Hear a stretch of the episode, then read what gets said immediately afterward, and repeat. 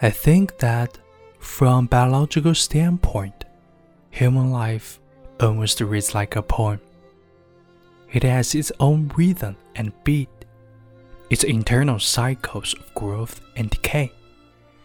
It begins with innocent childhood, followed by awkward adolescence, trying awkwardly to adapt itself to mature society, with its young passions and follies, its ideals and ambitions.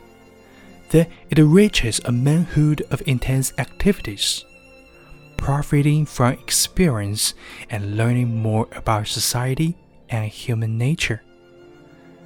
At the middle age, there is a slight easing of tension, a mellowing of character like the ripening of fruit or the mellowing of good wine, and the gradual acquiring of a more tolerant, more cynical, and at the same time, a kindlier view of life. Then, in the sunset of our life, the endocrine glands decrease their activity. And if we have a true philosophy of old age and have ordered our life pattern according to it, it is for us the age of peace and security and leisure and contentment. Finally, life flicks out and one goes into eternal sleep, never to wake up again.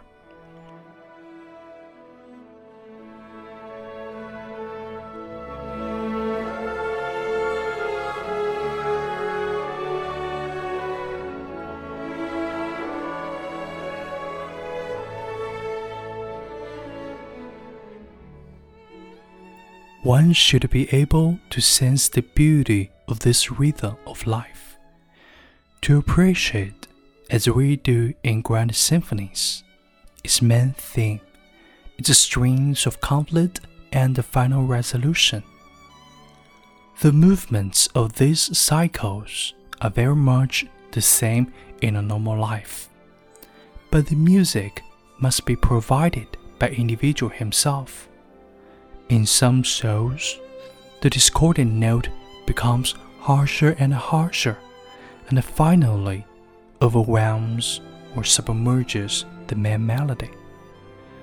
Sometimes the discordant note gains so much power that the music can no longer go on, and the individual shoots himself with a pistol or jumps into a river.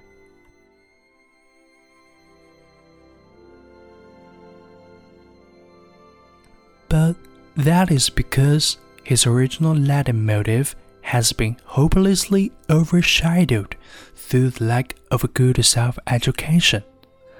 Otherwise, the normal human life runs to its normal end in kind of dignified movement and procession. There are sometimes in many of us too many staccatos or impetuosos and because the tempo is wrong, the music is not pleasing to hear.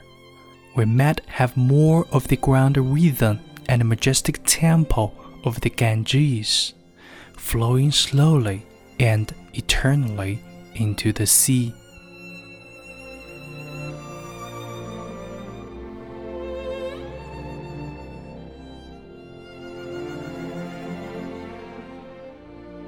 No one can say that life with childhood, manhood, and old age is not a beautiful arrangement. The day has its morning, noon, and sunset, and the year has its seasons, and it is good that it is so. There is no good or bad in life, except what is good according to its own season. And if we take this biological view of life and try to live according to the seasons, no one but a conceited fool or an impossible idealist can deny that human life can be lived like a poem.